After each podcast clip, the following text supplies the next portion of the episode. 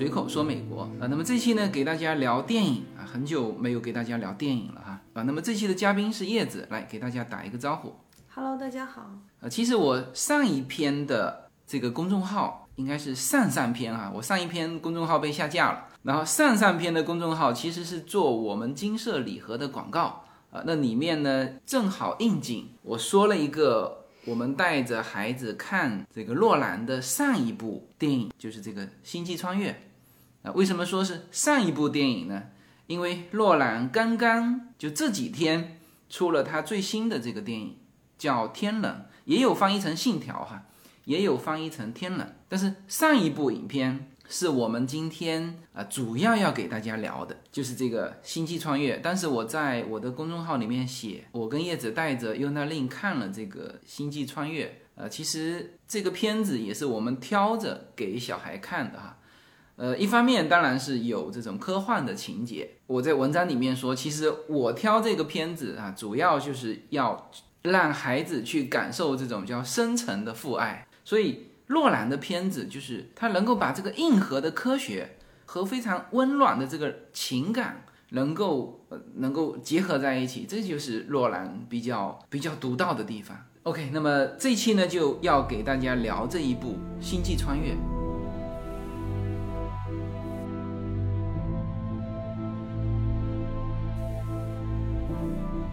顺便带一下这个洛兰最新的这一片哈，也是呃刚刚出来的。这个我看了一下，在目前这个时候，呃，全球疫情还没有完全结束的时候，它敢在这个时候上映啊，那这个也属于比较有勇气的哈。你看，它是八月二十二、二十三号在澳大利亚上映。啊，就是我说的是这一部《天冷》哈，最新的这一部，英文名字就叫 Tenet，呃，应该中国大陆是翻译成《天冷》嘛，它也叫《信条》。八月二十二、二十三号在澳大利亚上映，二十四号在法国上映，然后是在欧洲，二二十六号在德国、英国啊，然后亚洲是二十七号在台湾、泰国、新加坡，二十八号在北欧啊，还有一些。非洲一些地方，呃，然后九月三号在俄国、美国、塞尔维亚等地区上映。那就是说，今天是这一部洛兰的新作《天冷》，今天上映，然后明天在九月四号在中国大陆上映啊、呃。因为是这几天要上映的，所以我们呃提一下洛兰的最新的这个片。呃，这一篇其实我们看了一下这个。就是发行的宣传片，就是还是洛兰的那种风格，什么风格呢？他永远都在打科学的擦边球啊。那么关于这一片呃，大家近期可以去找时间去去看这一片《天冷》哈，就洛兰的，但是好像评分不是那么高，可能大家都看不懂吧？我觉得。呃，对，就是就是大家说了嘛，就是你起码要刷到第三遍，你才能看得懂，因为现在。看，就很多影评都还没出来嘛，那那基本上是看不懂，而且他又用了那种剪辑手法嘛，知道吗？就是把整个时时间给他插叙倒叙，就给他搞乱了。就你看他的好几片，就莱昂纳多的那个《盗梦空间》，算是叙事比较，就是按照正序叙下来，就是是比较好理解的。但只是那里面有一个梦境的深入，就三层梦境嘛，是吧？最深是什么？然后。醒了才能到上一层梦境，你这个还是比较好理解啊。但是他常常用的那种剪切的那种方式，在这一次天冷当中，据说哈，你先把这个东西搞清楚就很困难了啊。所以这一篇呃，我们只是做一个推荐，我们也没看过，属于洛兰的新作。啊，不过他那个天冷的那个 男主角之一，就是那个罗伯特·帕丁森，今天爆出来说得了新冠了，这么巧。对，今天是他他在拍那个蝙蝠侠嘛，啊，然后就是那个剧组就停了嘛，啊，停十四天嘛，就说他检测出来得了新冠，然后就隔离，隔离十四天再重新开始拍。那也隔离十四天，他没有治好，怎么出来拍？他又没有很明显的症状，只是说检测出有那个呃新冠的病毒而已。哦，就是说，现在美国的电影就。就这么就已经放得这么开了，得了新冠隔离十四天，但是很，但是我看新闻很多是说，现在因为美国它的那个检测的是很灵敏的嘛，啊。其实很多人是很微量的那种病毒，啊，就是十四天就能好、是吧？不是在体内，其实它不会引发很多的传染，或者说是那种生很严重的病的那种嘛。嗯，所以说那反正现在这个，你说现在这个疫情，今天这个电影在美国上映，大量的电影院还是没开的。对我看他那个网站，就说都是在一些小电影院开放。嗯，MC 因为说它只是区域性的开放嘛，全美好像它是陆陆续续一直到九月份才会可能开放到百分之七十嘛。嗯，所以其实很多人就像想去看，就是你要到天能的那个。嗯，这个电影的网站上，它主页就秀给你看我在哪里放映这个电影。哦，就是因为很多地方其实看不到的。但我觉得这里面穿插一句哈，就是说美国的疫情呢，基本上随着这几天 CDC 的那个真正新冠致死只有百分之六，就是剩下的九十四是新冠和其他二点平均二点五种疾病合起来共同。这就跟当时流感那个对流感，它美国也是这么这么算的嘛。这里面就是这个穿插一句哈，呃，就这个话题我就不在这里展开了，就回头如果可以，我专门做一期在会员区去啊。那总之就是美国的整个疫情，随着慢慢大家对于这个疫情的了解，那再随着民主党现在已经各竭尽所能的把各种东西拿出来折腾，就也折腾差不多了。就随着这些，我还是相信，那当然还是十一月三号之后了，就是大选之后，一切你会突然间所有东西都稳定下来，这是我的一个猜测哈。就是说，这个这个电影院从现在开始，陆陆续续的会有很多新的电影放出来。对木兰花木兰不是也要上映了吗？迪士尼的那个花木兰吗？花木兰很多地方已经上映了，所以那么今天。还是翻回头，我们要聊《星际穿越》这个片子。呃，这个片子又呃有些地方又叫成叫《星际效应》，呃，是二零一四年拍的。那我觉得这一片，因为我们现在还没看《天冷》嘛，我们不知道《天冷》洛兰怎么样啊。但是在这一片，那绝对是一部封神之作。他能够把这个科学拍到让人这么感动，这个绝对是他的独到之处。你看，它是八十七届奥斯卡金像奖的最佳视觉效果奖，然后在美国四十一届科幻电影就土星奖，就基本上囊括了所有的大奖，最佳科幻电影、最佳导演、最佳男女主角等十项大奖提名。这是一部非常好看也非常感人的一部电影啊！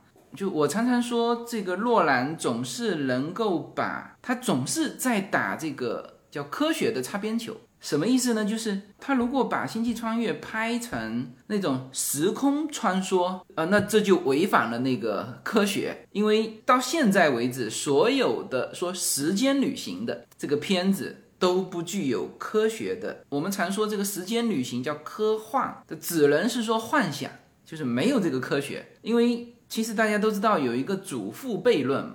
就什么叫祖父悖论呢？就是这个祖父悖论是是非常早哈，一九四三年，一个法国的科幻小说家在一篇小说叫做《不小心的旅行者》里面就提出来，就是这个祖父悖论，就是这里面有一个假设，就是就是属于时光穿梭的这种哈，就是他说，如果你回到过去，呃，在你自己父亲出生之前把自己的祖父母杀死，那么这个举动。就会产生一系列的矛盾，什么矛盾呢？就是如果你能够回去杀死你年轻的祖父，那么因此就没有你的父亲，没有你的父亲也就没有你。那么谁杀死了祖父呢？就是你在杀死祖父那一刻，你就不存在了。所以这个就是一个悖论，这就是很出名的一个叫祖父悖论。然后沿着这个祖父悖论，就是就是证明不了嘛，就是科学上证明不了。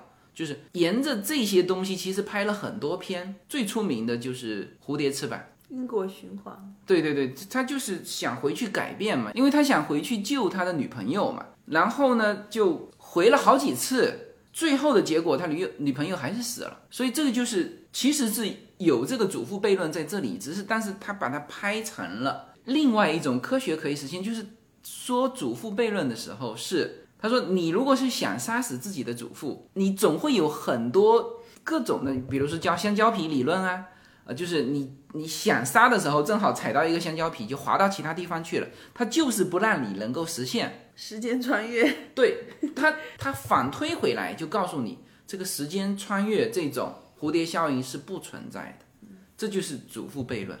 好，就是如果你硬要证明时间可以穿越，那么你它只能推出一个叫做多重宇宙的概念。你回到那个时间点干杀掉的那个祖父，其实是和你不同的宇宙空间、平行宇宙空间出来的。他的这个空间，你只是在他的那个空间把这个祖父杀了，他无法影响你的这个空间。就是你如果强行证明说时间可以穿越，因为这个是说到一个比较极端的嘛，就是说去杀死自己的祖父。但事实上有很多这种关联的东西，比如说你打破了一样东西，比如说你引起了什么变化，都会引起这种变化。那么推下来就是你是无法实现时空穿越的。那你硬要说时空穿越，那就只能是进入其另外一个多重空间。呃，就如果大家看科幻片。就有一种，实际上就是叫幻想片，它其实跟科就是科学没有半毛钱关系。但你看这个星际穿越，它就在科学上能够能够解释，当然也不是说完全解释。所以我说这个诺兰总是在打科学的擦边球。你看他到最后的那个五维空间，这就是科学能解释的。他不是在实行时空穿越，他不是穿梭到以前，他去推那些书的时候。他不是说我穿梭到以前去推那些书，而是他在五维空间里面动了这个时间线，去拨动那个表，给他女儿传递那个信息，其实是在这个就是空间穿梭里面，而不是时间穿梭。就这里面有一个就是维度的不同嘛。你看我们现在是就是我们整个是三维空间嘛，是吧？点是一维空间嘛。平面是二维空间嘛？那我们是立体的，是三维空间。三维空间再加上时间，那就是四维空间，是吧？那我们如果是从三维空间看二维空间，那就是说，比如说动画片啊，这个就是很明显的二维空间。加上时间，就形成了一个一个一个动的感觉。那么他在其实那个主人公在影片里面，他是站在五维空间动了四维空间，就在他的那个视角看所有的房间都是不同的时间。所以《星际穿越》这一篇请的那个科学指导叫基普索恩，他做完这一篇的科学指导，他就获得了。这个诺贝尔物理学奖，二零一七年，说的好像他是指导这篇才获得诺贝尔物理奖似的。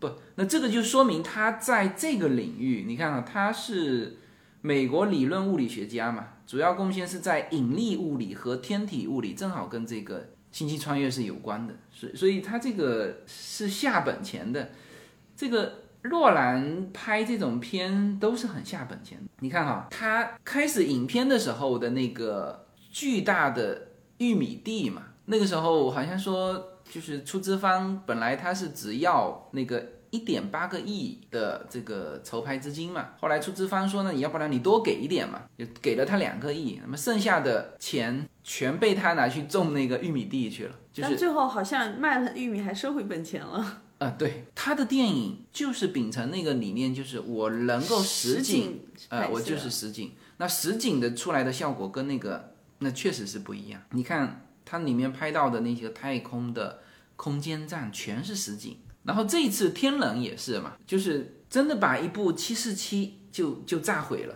就拿真的飞机去拍，就正常都是用那种呃模拟的这种小的嘛模型拿去拿去爆炸嘛，是吧？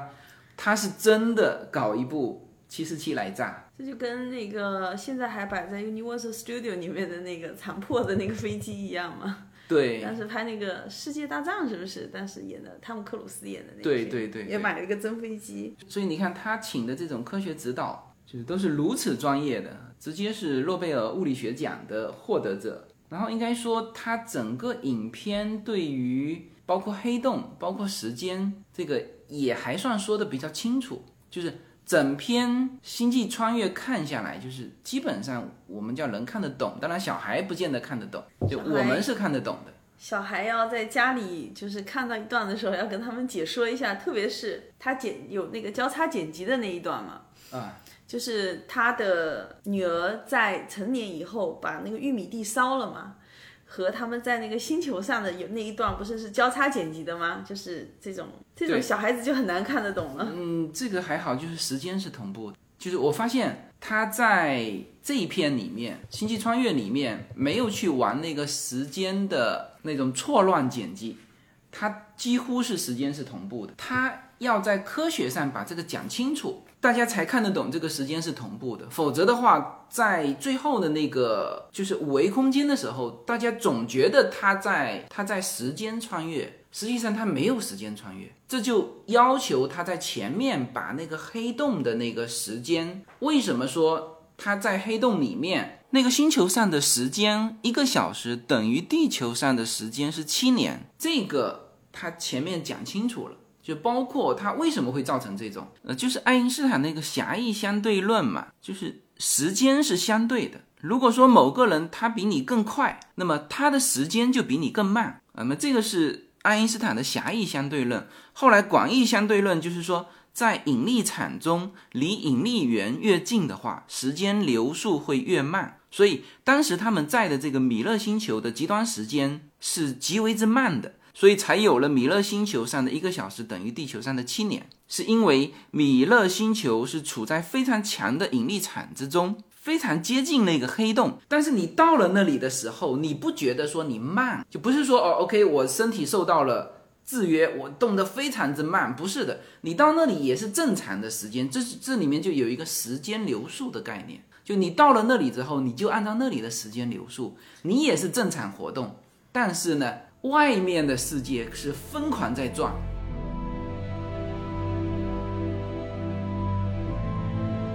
随口说，美国的听友大家好，我的新书《平行美利坚》目前已经在。当当网、京东等各大网站均开始正式发售，同时在电子书 Kindle 上也已开始发售。那么这本书是随口说美国的第一本书，也是我个人第一本书。拨开迷雾看美国当下，中美两国恰是两条平行线，只有穿梭其中的人才能看清一切。希望大家支持这本书，现在就可以立刻在网上下单购到这本书。谢谢大家。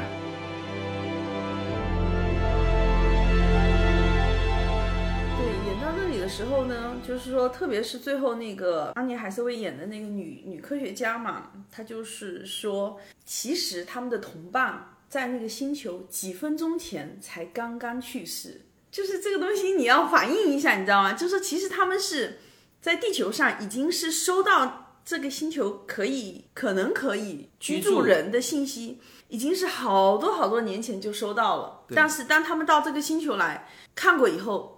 他才反应过来，就是说，可能这个信息，其实他们在上面就知道说，这个星球上的一小时等于地球上的七年，对吗？但他们下去之前就知道了嘛。但是他们当时根本没有反应过来，说底下的那个女科学家是刚刚，她其实几分钟前才去世的。对，对，就是，嗯，就这个东西，你看的时候你要反应一阵子，以至于说后来演到后来，他们回到飞船上的时候。就他看着那个他女儿的那个画面嘛，嗯，就是应该他儿子从小开始拍，然后一直拍到他女儿那个画面，他在那里哭的时候，就是当我看到那个时候，我我知道之前有人说那个就是泪点嘛，泪点，我完全没有反应，就是因为我还在想，哎，这个为什么说女科学家这个几分钟前才去世的这个事情，我还在想这个事情，然后根本没有反应到他们的这个泪点，嗯，那个是个泪点。呃，关于这个时间也是，就是你看哈，它从五维空间出来，其实很快的，地球的飞船就最后它被救了嘛，记得吗？那么这个也是，就它才经历了可能一点点时间，但是地球上已经过了好几十年，因为他他回去的时候，他女儿已经一百多岁了，一百二十几岁好像他女儿。那么也就是而且还说，被冻了好几年。呃，动了好几年，对。那么在这种时间换算上，也就是说，地球的时间已经可能在那个时间基础之上，就在那二十三年过了之之上，又过了六七十年。但是呢，相对应它这边的时间，可能就十个小时，是吧？就是这个感觉，就是你你永远要把这两边的时间给对上，所以整篇看下来是时间上是完全同步的。就不存在任何时间穿越的概念，所以这个是很尊重科学的。他他只要一走时间穿越的概念，就不科学。但是我觉得他拍到最后的时候，我感觉是不是有一个 bug，就是说他最后的时候演那个安妮海瑟薇演的那个女性科学家嘛，在另外一个星球上一直在开垦那个荒芜的星球嘛，可是他拍到他的时候，他的脸还是跟当时和他们分开时候的样子。但事实上，我就觉得应该不是这样，因为他是进入黑洞，后来又出来了。他在进黑洞告诉他女儿说，那个那个起点的那个数据的时候，他女儿那时候还是一个跟他那时候是差不多同龄或者三十几岁的一个人嘛。后来等到他醒醒过来之后，父亲醒过来之后，他女儿那时候已经一百多岁了嘛。那就是说，那个女性科学家跟他们在进入黑洞的时候分开了。分开之后，他的时间应该是正常的时间，那也就是说，应该他也会随着年龄变老。等到他醒过来的时候，比如他女儿跟他那时候传输信息的时候，他女儿三十几岁，他女儿后来到了一百多岁了嘛，那就是这里又过了七十年嘛，那就是这个女性科学家应该也是随着正常时间要再过七十年，而不是还是年轻的样，子。这里面两个时间你你你不太清楚。第一，黑洞分离的时候。这个女的跟他一起分离的，你不知道是什么时间，这个女科学家脱离了这个黑洞，这个时间我们不知道，是吧？第二，你不知道女科学家到的那个星球的时间流速，他影片没有交代嘛，所以就很奇怪，那个女性科学家就还是那个年纪，嗯，就是我就觉得说这这，我看到那女性科学家还是那么年轻的时候，就觉得很神奇。我我跟你讲，我觉得应该是洛兰拍的片一定没有 bug，他一定是在这个科学上做非常周密的。计算就是一定是可以实现这个样子的啊！也许那个女科学家才刚刚到那里，这边已经他所有事情都忙完了，然后开着飞船去找他了。就这种概念确实会让我们想的会非常之多嘛。呃，首先想到的可能就是人生苦短，就是我们时间过得太快了。就是如果我们是按照《星际穿越》里面的这个时间，当然是在另外一个空间哈，就是时间流速极慢的这个空间。就我们就可以看到我们地球以后的发展。我今天看到一个盲人预言家对人类未来几百年的神预测。那当然这个纯粹娱乐哈，就是是欧洲东欧的一个一个女性预言家，今年是八十四岁。她预测过九幺幺，呃，还预测过第二次世界大战爆发、苏联解体，呃，什么原子弹的发明啊，什么日本近海地震。啊，所以他预测了很多东西，就是正好都准了嘛。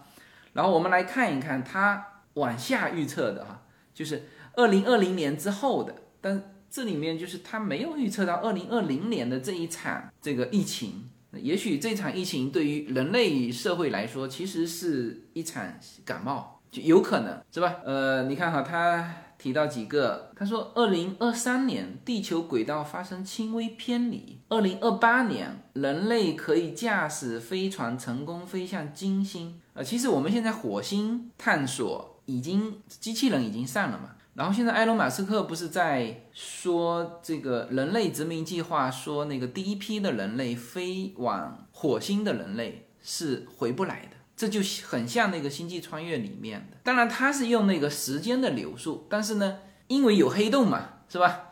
但是现在我们按照现实来说，你只能慢慢的飞，包括什么冷冻技术什么都没有的情况之下，那你这个飞去火星肯定是回不来。所以埃隆马斯克说了，就是这一批飞到火星上的人类。那只能是给他创造一个非常好的条件，让他在火星自然的老去，然后在火星去世，这个骨灰还运不回来，就是作为人类的先驱嘛。那这个，嗯，怎么讲呢？现在我们说是放眼宇宙，是吧？你看这个，他这个预测，二零二八年是非金星。我们现在说火星殖民，埃隆·马斯克做的所有的事情都是为了火星殖民，包括他运用太阳能，包括打那个。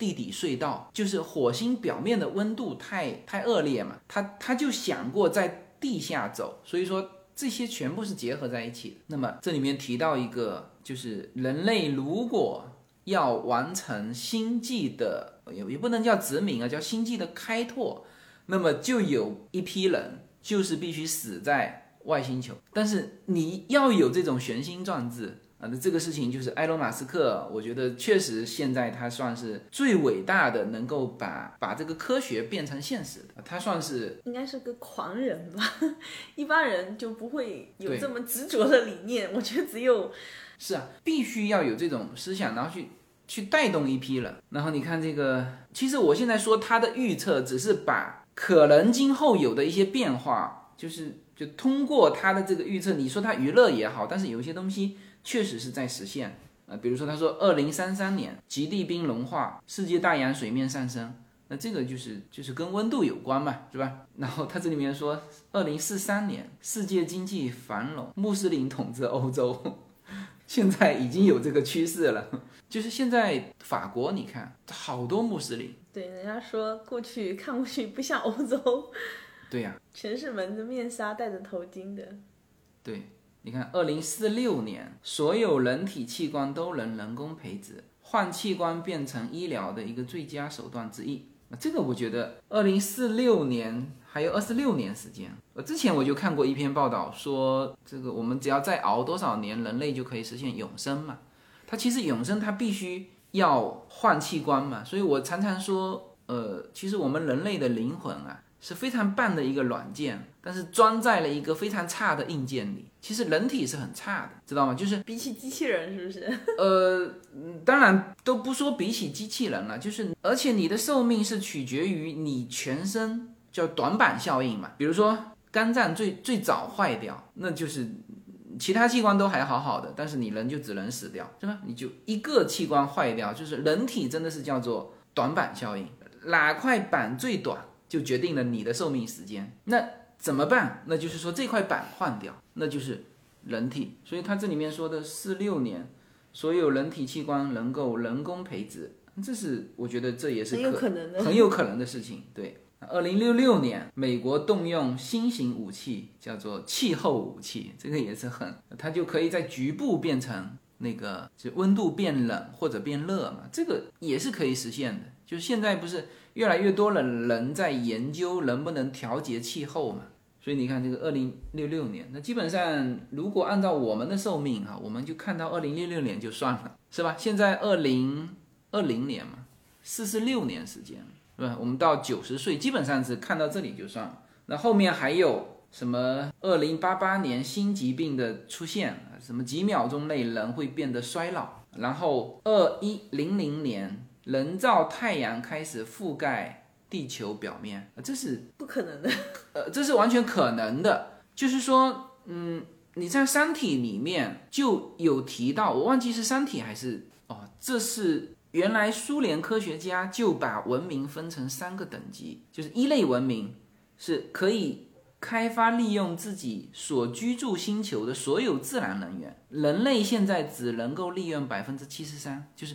我们地球所有的自然资源，人类只能用百分之七十三，所以这个叫做勉强达标。就是我们现在是一类文明，二类文明是可以利用整个恒星系的能源，就是太阳系。我我们的这个恒星系是太阳系，就是我们能够利用整个太阳系的这个能源啊，那这叫二类文明。三类文明是可以利用整个星系的能源，就像四百亿颗恒星的。银河系都归它，想怎么用怎么用，这 这叫三类文明。这不就是《三体》里面说的吗？冲出光速。对，就是首先你要能够突破光速。就是二类文明打一类文明叫降维打击嘛，是吧？就是就是这个概念。没有什么能够阻挡，没有什么可以阻挡对自由的向往。大家好，现在大家除了收听我每周公开的音频节目之外，还可以加入我的公众号，名字是无限空间。在这里，我建立了会员专区，每周都将会有多期的视频或者音频节目会在会员专区独家播出。此外，每周六晚上在无限空间中还有随口说美国的视频直播节目，欢迎大家进入直播间与我互动。同时，随口说美国目前已经开通了海外的 YouTube 频道和中国的 B 站，海内外的听友都可以登录直接观看我的视频节目。您如果希望随时可以追踪到随口说美国的各类信息，您还可以登录新浪微博、今日头条、抖音等去搜寻“随口说美国”。移动互联网的神奇之处就是可以把同类的人拉得很近，让我们勇敢开始，活成喜欢的自己。永不凋零蓝莲花。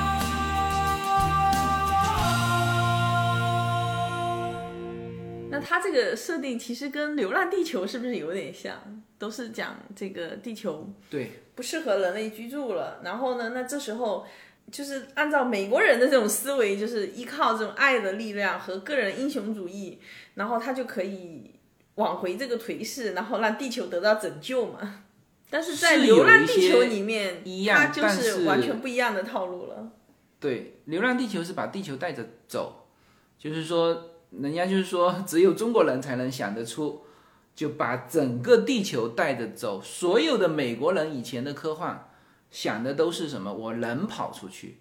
你像《星际穿越》这一片，最后他也是放弃地球了嘛？地球已经不能用了。所有的人，他原来是说，就是去寻找十二个星球，去寻找可以供人类居住的这个星球嘛，是吧？但是因为距离太远，所以它现在出现了一个正好在那个你可以到达的地方出现了一个黑洞，就是虫洞嘛，就是时光可以折叠，然后你可以从这个虫洞穿出去，你就可以穿到另外一个去寻找可用的星球。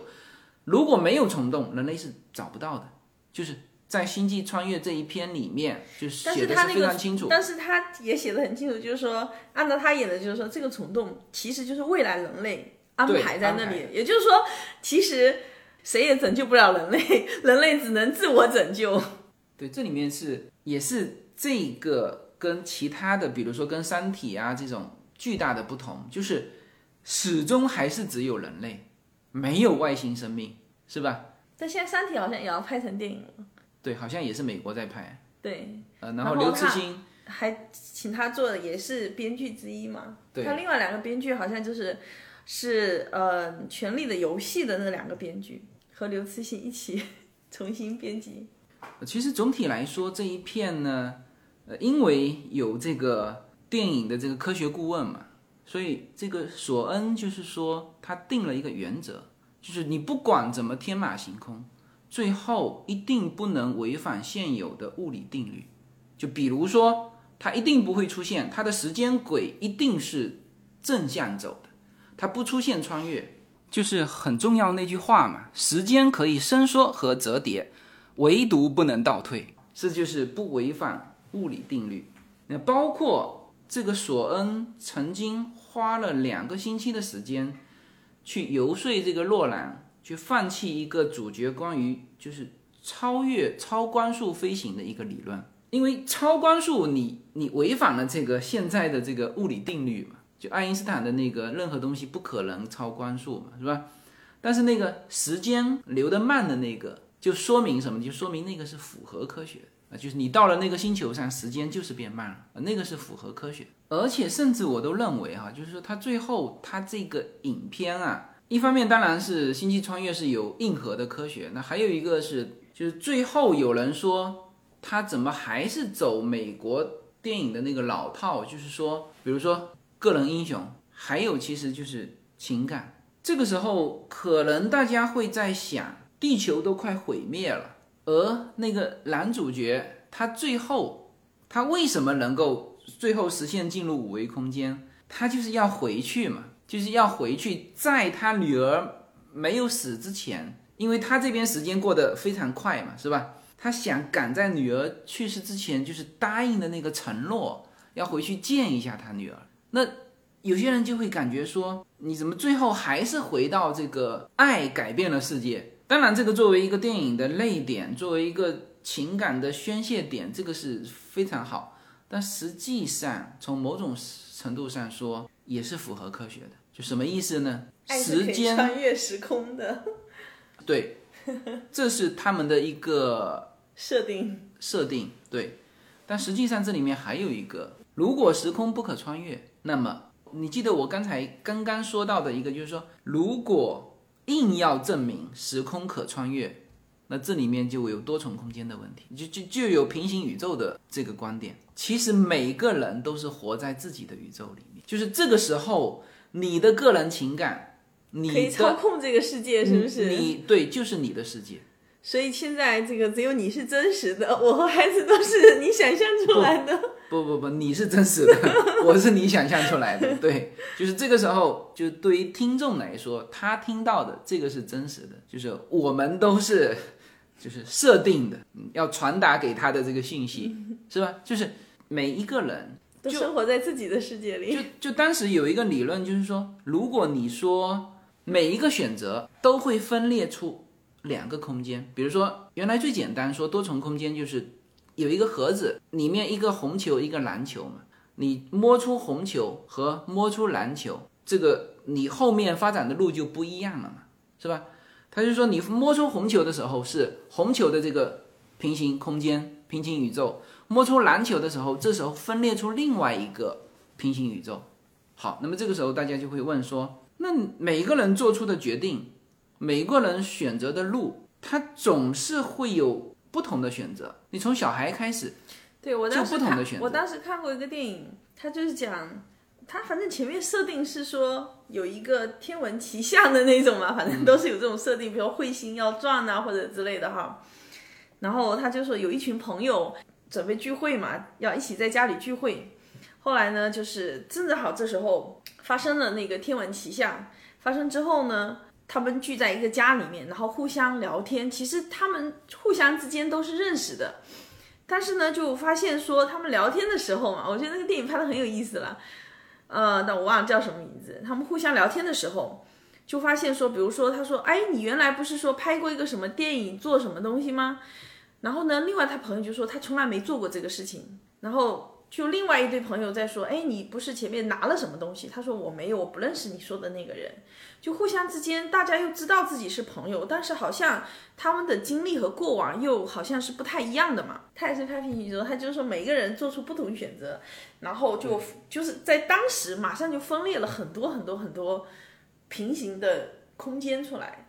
然后呢，因为那个天文奇象，所以他们在哦，我好像看过那个平行空间里面互相就开始就穿来穿去，就说他们这个街区最后好像还追杀啊，还是什么？是不是是七个男青年嘛？是吧？不是有男有女，反正就是对对对一群。然后他们就在那个平行，他们就走不出这个街区，走走走走，觉得已经离开了，结果又回到他自己原来那嗯个房子，然后他自己在房子外面亲眼看到房子里面的他自己。嗯其实呢，已经是到另外一个空间了。他们在不停不同的那空间里面一直穿，平行空间错乱了，是吧？对平行空间错乱了，对。呃，这个呢还不能够真正的表达什么叫平行空间。平行空间就是你做出一个选择的时候，空间就分裂了。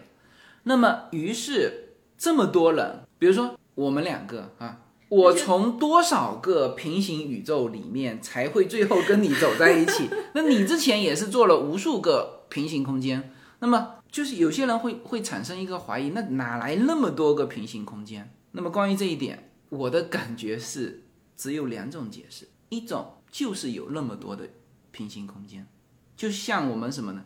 就像我们的电台，就是电台的频率是可以无限多的，几乎可以无限多，在你这个频段里面，你可以收到无数个频段。比如说，我们收一个频段，比如说洛杉矶这边的一三零零，是吧？你在收这个频段的时候，你似乎感觉这个世界只有那个声音，是吧？但是你稍微一调一个频段，你调到其他的台，可能这时候在放墨西哥的这个电台，而你进入到的这就是墨西哥的这个这个这个事情，这就是平行宇宙，是吧？它通过不同的波段去调整，就是每个人他每做出一个选择，就分裂出一个平行宇宙，就是有这么多个平行宇宙，这是一种解释。那么就是这个，我们现在是因为运算能力不够嘛，就觉得很多事情我们总觉得说这是不可能量化的。呃，就像我们一个朋友，他还是很追求那种中式的那种那种喝茶的感觉嘛。他他是说有些东西没法量化，他比如说做茶。他说那今天的天气呀、水呀、温度啊这些东西，它都是不停在变化。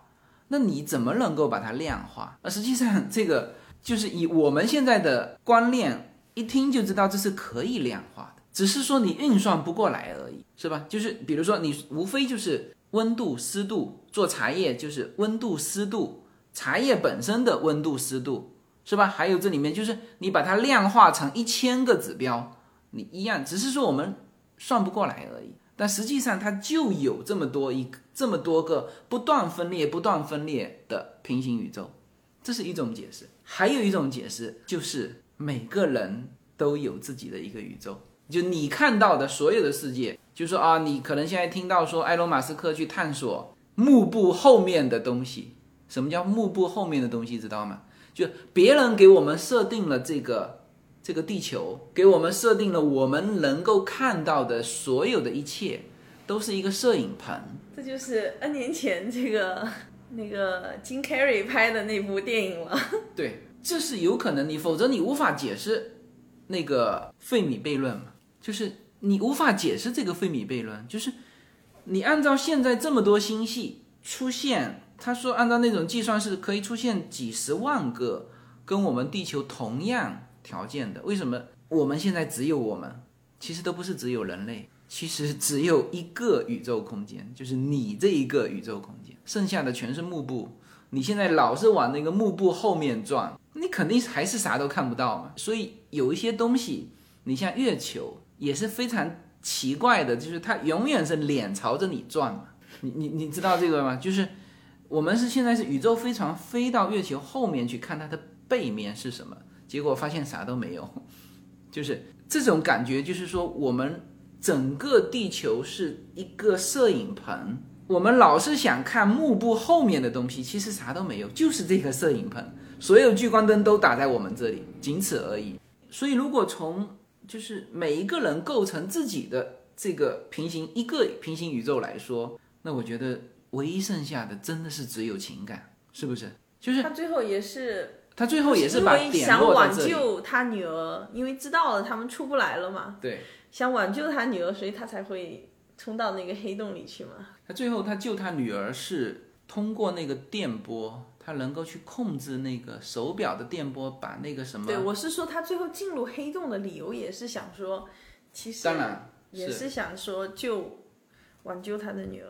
但我觉得他儿子好郁闷，这就是一个没有来的摆设，就是他儿子的这个角色就没有琢磨太多哈。对，就始终是一个，就是他好像一直都是为了挽救他女儿，然后跟他女儿的这个这个纠纠纠结在里面，然后他儿子就成了一个摆设了。他也是个摆设，就是说他一直以为他是被选中的那个人，最后才发现不是，不是他，是。就是未来的人类通过他选中的是他女儿，拯救了人类，是吧？所所以他儿子就不重要了嘛。最后都是传导给他女儿。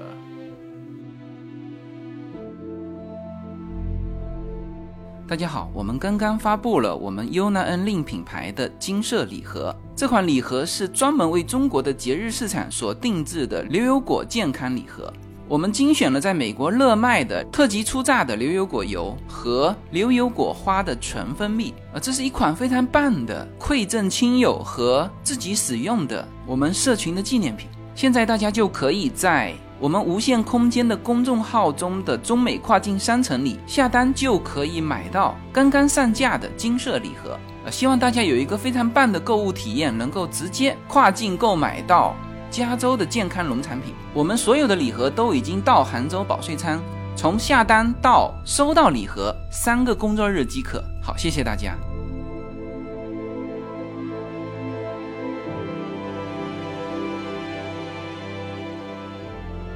那么我们这样漫谈呢，到最后还是要把它总结一下哈。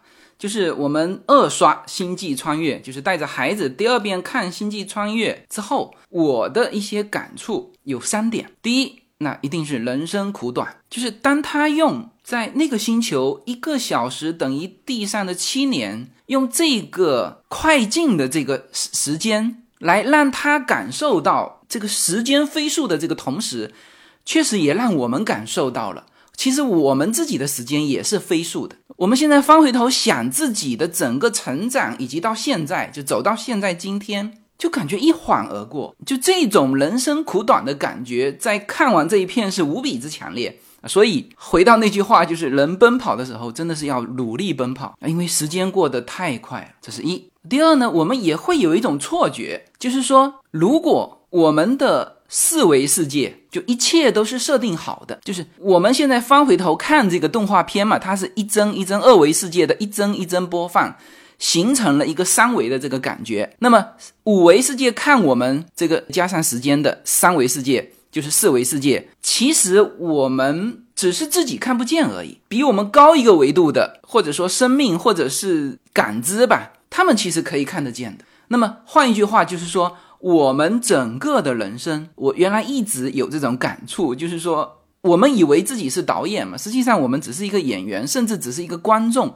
就是你的生命一帧一帧就是这么播过去的。那所以我们一定会有这种感觉，就是。我们的人生是被设定的，那么这个时候我们就会产生一个错觉，就是那如果我们的人生早已是别人设定好的，我们努力与不努力是不是就没有什么关系了？就努力，你的电影也是这么播下去；不努力，你的电影也是这么播下去。你一定会有这种错觉，但实际上你忘记了一个，就是你的努力也是设定好的，就是你的人设就注定了你不可能不努力。大家会有这种感觉吧？所以有些勤劳的人，他就不能忍受他自己的一分钟被浪费啊！所以你的设定就是努力的。呃，就算你当你明白了你的人生是被人设定的，但是呢，你也会快速按照自己的节奏去奔跑，因为你这个节奏也是被人设定的啊！这是第二个感触。第三个感触啊，那就是比较发散的一种思维，就是这个一人一世界。呃，这个可以理解成你有独立的一个平行宇宙，呃。有可能跟别人交汇，也有可能完全不跟别人交汇。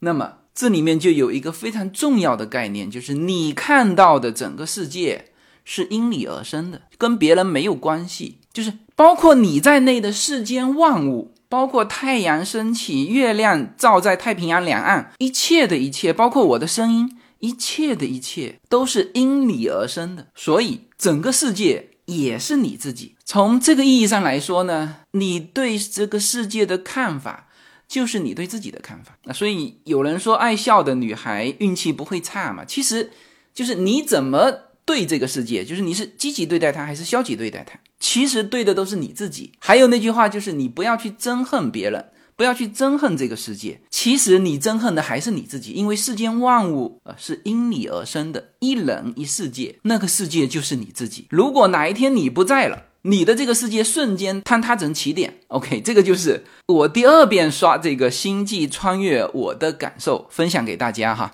好吧，那么随着这个天人的上映啊，应该来说全球这各大电影院都开了，那么中国现在电影院肯定呃也已经都。恢复了，那么希望大家能够把心情也也恢复到这个疫情之前，呃，这个带着好好享受生活，对，好好的看一看这个最新的洛兰拍的这个《天冷》，好吧？行，那么这期节目就到这里，好，谢谢大家，再见。